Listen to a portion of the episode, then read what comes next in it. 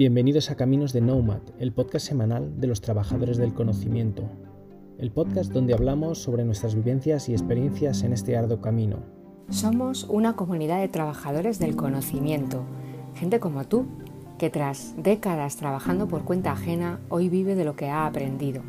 Unos ya lo hacemos a tope y otros estamos comenzando en ello, pero todos queremos compartir lo aprendido porque sabemos que nuestros éxitos, nuestras dudas y también nuestros fracasos os ayudarán a sacar lo mejor de cada uno de vosotros.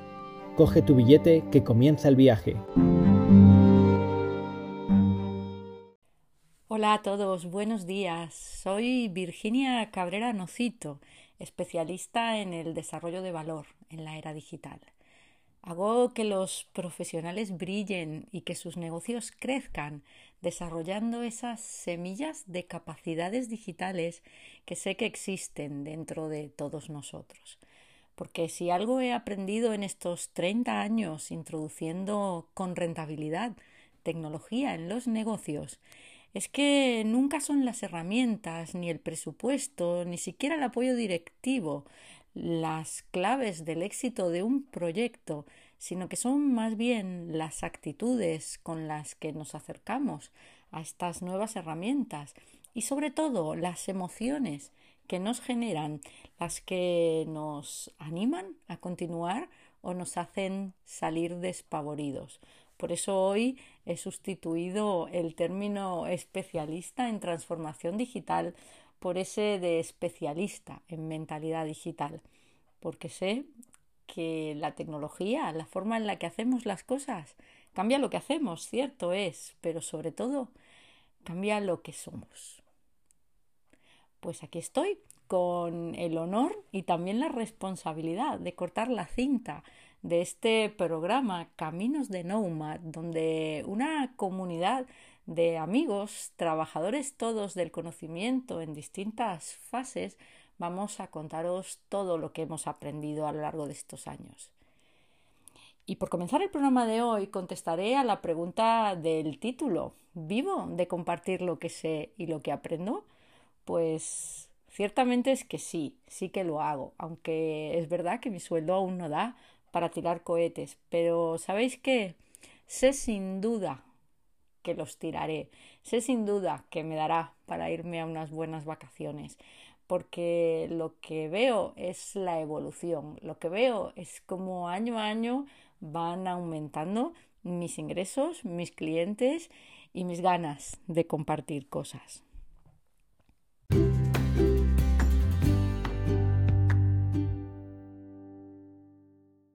Pues lo primero que quiero contaros, lo primero que quiero compartir con vosotros es que en esta carrera, en esta profesión, no hay un instante decisivo.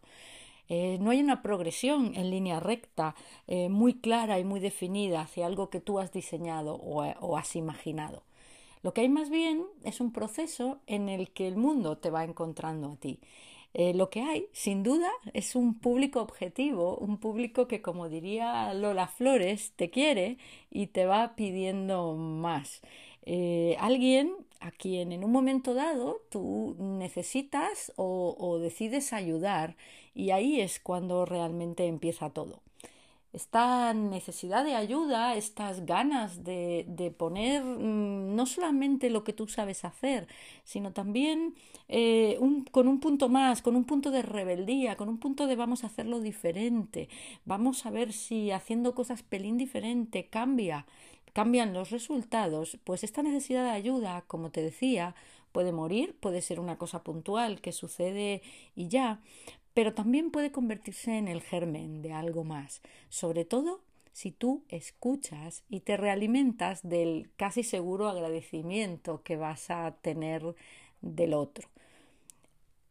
Estas cosas suelen suceder en el contexto en el que tú ya estás. En mi caso comenzó dentro de mi empresa.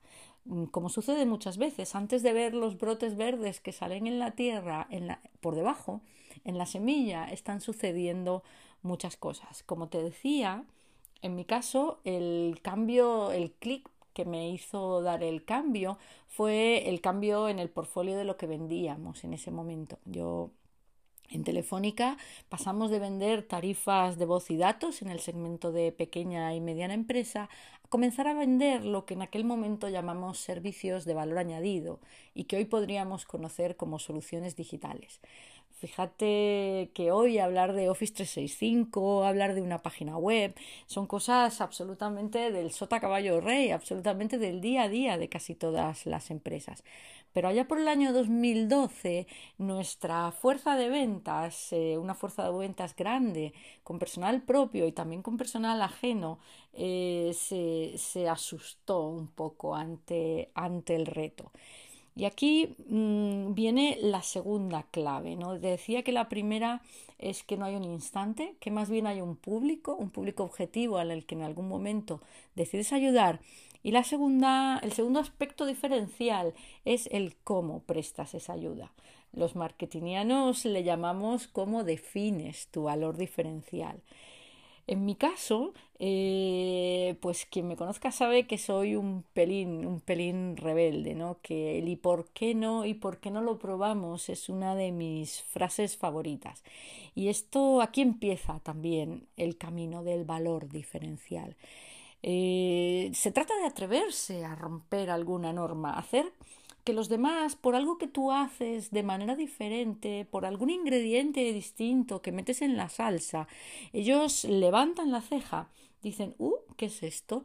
Y entonces comienzan a cambiar sus comportamientos y sus actitudes. A mí lo que me sucedió es que me llamó la delegación de Sevilla eh, para que en su convención anual de ventas contara el, el portfolio de productos en lo que nosotros llamamos el roadmap para el próximo año. Y yo, pues, sin preguntar a nadie, me di cuenta de que no podíamos seguir haciendo convenciones de ventas como las de antes, que simplemente lo que hacíamos era contar los productos del año que viene y me presenté sin roadmap y con una propuesta de simplificación. En aquel momento eh, acabó llamándose el triángulo, el triángulo TI, porque me presenté con tres productos y una, en lugar de una presentación con una foto, una foto de una boda para ejemplificar eh, lo que pretendía, lo que pretendía sacar de todos ellos, que era básicamente el compromiso. Así, mm, con esta presentación que hizo que la gente dijera, uy, pues no tenemos que vender 2.000 productos, porque el mensaje era claro, vamos a tratar de vender bien tres. Y para eso, las reflexiones vamos a comprometernos con esta nueva manera de vender y vamos a empezar a hacer cosas de manera diferente. Yo este, esta declaración de intenciones la completé con el primer acto de, de rebeldía, que fue saltarme el sistema tradicional de información a la fuerza de ventas y apoyarme en Internet. Y ahí empecé a escribir regularmente en el blog para pymes de Telefónica, que en aquel momento se llamaba Con tu negocio. El cambio real no fue tanto de formas como de fondos, porque cambiamos roadmap por tres cosas, pero tres cosas muy claras. El tener una gran variedad de productos ya no era la finalidad, sino tener tres y venderlas bien. Y el otro gran cambio fue el dejar de hablar de especificaciones para comenzar a apostar el formato post por la conversación. El tercer aspecto, y creo el verdadero punto de inflexión, es que tú quieras hacerlo cada vez mejor. Y para eso empiezas a decir lo que hago no es suficiente. Lo que he entregado estuvo bien, estuvo gracioso, estuvo divertido, ha supuesto un cierto cambio de inflexión, pero si no lo mantengo, ese cambio muere. Y entonces es cuando empiezas a pensar que necesitas mejorar, necesitas mejorar en eso que de alguna manera has hecho con lo que tenías en el saco, por así decirlo. Es cuando entra eh, en juego por lo menos en mi, en mi experiencia, dos factores. Por un lado, el aprendizaje autodidacta y por otro lado, la dispersión. ¿no? Es lo que en marketing de alguna manera llamamos eh, ampliar el foco comercial. Porque sin que tú pienses que lo puedes hacer mejor, no, no se despierta ese espíritu de sabueso, ese espíritu, esa ansiedad, ese apetito por seguir aprendiendo, que lo que te permite es seguir creciendo en esa ayuda que tú eres capaz de dar.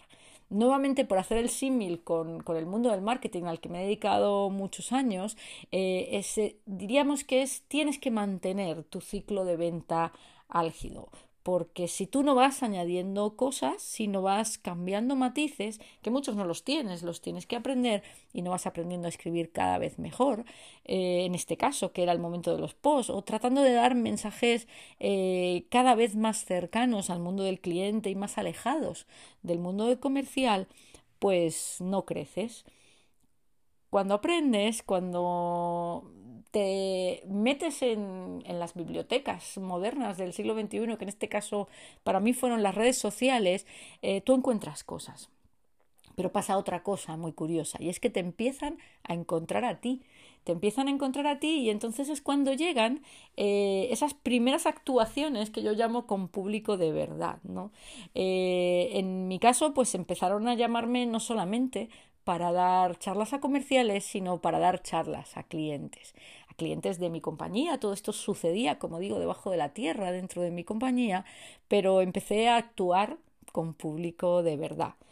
Además, eh, en paralelo con eso y muy cerca de este concepto de aprendizaje autodidacta, nace en 2015 mi querido Balcón 40, un blog que abro con mi compañero Roberto, que también estará, como no, en este programa, y que el único objetivo que teníamos en aquel momento era poder trastear a fondo, como buenos ingenieros que somos, con un blog en toda su dimensión y en todos los aspectos más técnicos, no solamente de montaje del blog, sino de difusión, de cómo funcionaba el SEO, de por qué unos posts funcionan y otros no, de cómo hacer, eh, mm, cómo trabajar las palabras claves, cómo trabajar las categorías, de todo lo que sería el engranaje del mundo del mundo del blog y que bueno pues por motivos obvios no podíamos jugar con el blog corporativo así que decidimos montar nuestro propio blog sin ninguna pretensión eh, más que el de enterarnos enterarnos de cómo funcionaban las tripas Aquí mm, hablo de la dispersión y es porque aquí vino el primer punto de dispersión. ¿Por qué? Pues porque no sabíamos de qué teníamos que hablar y decidimos, pues después de una discusión más o menos corta en una máquina de café, hablar de lo que nos pasaba en la oficina. Porque el mensaje, y lo recuerdo bien, fue decir, total, Robert, si es que no nos va a escuchar nadie, ¿qué más da? Vamos a hablar de las cosas que hablamos tú y yo en la máquina de café, que si este jefe es un poco desastre, que si fíjate eh, qué majo el compañero de al lado, que si los recursos humanos, eh, el clima laboral, que bueno, pues de las cosas que se hablan, de si lo que habría que hacer es y no se hace, y así empezamos a, a contar cada semana lo que se nos pasaba por la cabeza en nuestro balón, balcón 40. Esta historia me lleva al cuarto elemento clave en el desarrollo de un trabajador del conocimiento, que es, sin duda, la confianza. Incluso podéis llamarlo osadía, si queréis, porque aquí de lo que se trata es de atreverse, como nos atrevimos, Roberto y yo, ya no solamente a escribir post en el Mm, hablando de Office 365, de correos profesionales, de la importancia de las páginas web, de algo que no tenía demasiado riesgo en el blog corporativo, sino que nos atrevimos a hablar de nosotros mismos, de lo que pensábamos y de lo que sentíamos en un blog personal. Os quiero compartir en este punto lo que ha sido mi máxima todos estos años. Y es que cuando se te ponga la oportunidad de hacer algo que crees que te va a enseñar o que crees que va a enseñar a otros, tírate a la piscina. Hazlo con miedo, hazlo imperfecto, pero jolines, hazlo, porque solamente haciendo cosas aprendes cosas, solamente poniéndote en acción puedes pasar a la fase de escuchar, qué opinan los demás, aunque los demás sean unos perfectos desconocidos, qué opinan los demás y esa opinión de los demás te aporta dos cosas. Por un lado, te va ayudando a perfeccionar tu producto, pero por otro lado, te ayuda a aumentar tu nivel de confianza. En esas estábamos publicando nuestro blog cuando se dirige a mí una persona muy querida, Javier Atienzar, y me propone una visita a la Cámara de Comercio de Teruel para hablar en un ciclo en dos días de transformación digital en la pyme. Esta es mi primera salida del armario, mi primera salida fuera de mi compañía y también mi primera salida en prensa, porque el Heraldo de Aragón me publica un artículo, algo que me hace una ilusión tremenda. No termino de creerme que esta que sale en la contraportada sea yo. Y aquí es cuando, mm, en este ejercicio de desarrollo de la confianza, eh, empiezas a plantearte cuáles son tus valores como profesional y tus valores también como, como, esa, como esa nueva marca pública que tienes. Para mí hay dos cosas que no fallan nunca, que quiero también compartir con vosotros. La primera es la honestidad. No pretendas ser nunca jamás quien no eres. Dicen por ahí que se pilla antes a un mentiroso que a un cojo y más en la era digital. Y la que para mí es la madre de todas las claves es la generosidad. Entiende quién eres, entiende que eres, como dice Steve Wozniak, el cofundador de Apple, eres un aprendiz, todos lo somos en la era digital y no eres, desde luego, un experto, como a muchos gusta definirse. Eres un aprendiz que lo que quiere es ayudar y en estas estamos cuando van pasando los años, estamos ya en 2008, en 2018, perdón. Eh, os contaba que todo esto empieza en el 2012, han pasado eh, bastantes años, pero en este momento todo empieza a crecer de una manera muy rápida.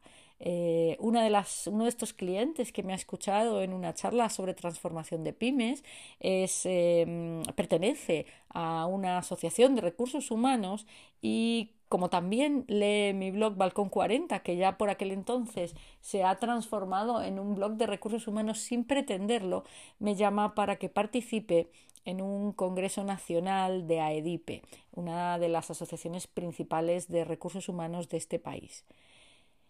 Irme a Oviedo y actuar en el Palacio de Congresos me da subidón no solo porque es mi primer gran escenario, sino porque ahí también conozco, eh, y fijaros, ahí me pasa una cosa muy curiosa, ¿no? Yo llevo una transparencia hablando de mis referentes, hablando de mis referentes, y resulta, y es pura casualidad, que prácticamente todos están sentados en el entre el público. Ahí está Elena Arnaiz, ahí está Eva Collado, ahí está Paco Alcaide, y, y, que tienen la generosidad no solamente de aplaudirme, sino de invitarme a cenar con ellos. ¿no? Y entonces ahí me doy cuenta de que, de que el vivir de tu, de tu conocimiento, porque ellos lo hacen y les conocéis seguro, y si no les conocéis os animo a que les sigáis, es una, es una realidad. Eh, me apunto en ese momento a todo lo que se mueve, participo en otro congreso sobre aprendizaje, eh, participo en una mesa redonda eh, sobre mujeres y una de las participantes pertenece a uno de los bufetes de abogados más importantes de este país. Y entonces me dice que por favor, que si quiero participar en su jornada anual dando la ponencia en inglés. Vuelvo nuevamente a lo de hazlo imperfecto, hazlo con miedo, pero hazlo. Y lo hago. Y lo hago a pesar de que llevo más de 10 años sin hablar en público en inglés. Pero bueno, todo eso, como os decía, mm, no me va generando de momento ningún ingreso, me va generando alguna notoriedad, pero sobre todo me va generando mucha, mucha confianza. Y de la confianza paso al último aspecto del proceso de arranque, que como veis ha sido larguito y es la monetización. Cargada de confianza veo un, un anuncio en LinkedIn para participar en un programa de transformación digital en UNIR. Y ahí viene mi primer sueldo, mi primera prueba de viabilidad de, lo que, de que lo que sé tiene sentido para alguien. Eh, en ese mismo año también a través de un proceso de volver a encontrarme en las redes con gente que he conocido en otros momentos de mi vida, comienzo a colaborar con un proyecto precioso, un e-commerce de fruta que se llama Come Fruta eh, y que está liderado por una persona que fue, que fue jefe mío en el pasado y empiezo a colaborar con ellos. Mm, de la mano de José Luis eh, me llega la oportunidad de dar clase en un sitio que me hace especial ilusión, ya con una asignatura y no con una participación pequeña. Me llega la oportunidad de dar clase en el MBA de la Escuela de Superior de Ingenieros Industriales, en Industriales Escuela de Negocios. Y ahí comienzo a dar clase de marketing digital, de empatía digital en el curso 2018-2019. Eh, mi asignatura era la única asignatura online y la sorpresa es que soy una de las profesoras mejor valoradas, con lo cual empiezo a cargarme ya las pilas, el brote sale y empieza a crecer. Hago unas jornadas con, y ya no solo una sesión, sino unas jornadas de, transformación digital de pymes en el, presenciales en el Ayuntamiento de Boadilla. Con mi compañía mm, soy ponente en el Digital Enterprise Show, un programa internacional con ponentes de mucho nivel. Y bueno, pues continúo conociendo gente, conectando gente, reconectando con gente que conocía y conociendo a gente nueva, gente como Juan, gente como Ángel, gente que me, que me comienzan a abrir un mundo nuevo de posibilidades de poner en práctica mi, mis conocimientos, ¿no? de actuar, de hacer bolos, como se diría. ¿no? Eh, así continúo, en el 2020 ya tengo más asignaturas en UNIR, participo en un programa con un de recursos humanos, comienzo mis primeras mentorizaciones y en 2021 ya tengo claro que esto es lo que quiero y dedico el confinamiento a escribir mi primer libro, Disfruta teletrabajando y abro el hecho de escribir un libro y el saber que ese libro tiene que llevar un colchoncito, un territorio asociado, abro mi primera marca, mi marca actual, eh, mi proyecto de divulgación cultivandomentesdigitales.com. El libro me trae la relación con las primeras marcas, de hecho Walter Crubes España lo sponsoriza y aquí estoy pues dando clase en otras universidades y trabajando con las primeras marcas de este país. Si piensas que hacer solo lo que tiene una remuneración directa es la clave, te diré ya que lo olvides. Sobre lo de trabajar gratis, mejor hablamos en otro programa, pero adelanto que trabajar a cambio de notoriedad es una fase necesaria para generar confianza y foco comercial. En marketing me vuelvo nuevamente a mi gorro de marketingiana, lo llamamos el try and buy. En este mundo nuevo donde no hay costumbre de mm, contratar a profesionales del conocimiento, ni tú eres aún casi nadie, establecer este mecanismo y tenerlo claro desde el minuto uno es, en mi opinión, y aquí sé que hay opiniones para todos los gustos, algo fundamental.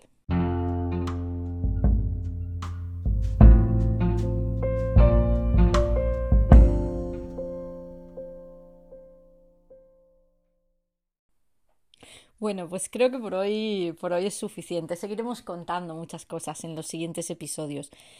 Quiero que tengas como para llevarte a casa cuatro o cinco cosas claras.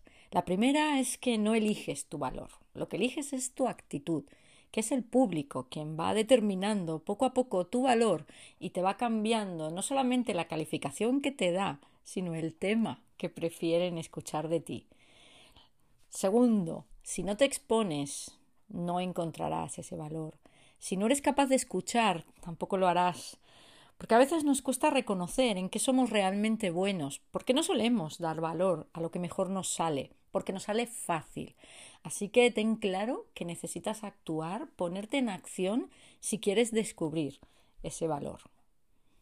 Tercero, no puedes dejar nunca de aprender ni de enseñar. Esto es un proceso. Si quieres ser un trabajador del conocimiento, es como una persona que monta en bici. Cuando dejas de pedalear, te caes. Siempre te caes. Cuarta cosa que quiero que sepas. Puedes pensar que esto cansa, que cómo es eso de no dejar de pedalear nunca, pero te diré que si te gusta, sarna con gusto no pica, que decía mi abuela. Disfrutar, por tanto, es la clave para seguir avanzando. Tienes que encajar una buena relación con el dinero, aprender a poner precio, a ponderar quién es el cliente, qué tipo de procesos le tienes que ajustar. Tienes también que aprender a ver qué intangibles puede traerte. Y todo esto es un arte, un arte que irás eh, necesitando aprender. Y de todo esto te voy a hablar en mis siguientes episodios. Un beso, te iremos contando. Y no os perdáis la semana que viene Alex fue mayor hablando de cómo se hace este cambio de modelo productivo de cómo se pasa de funcionario a emprendedor. Hasta la semana que viene.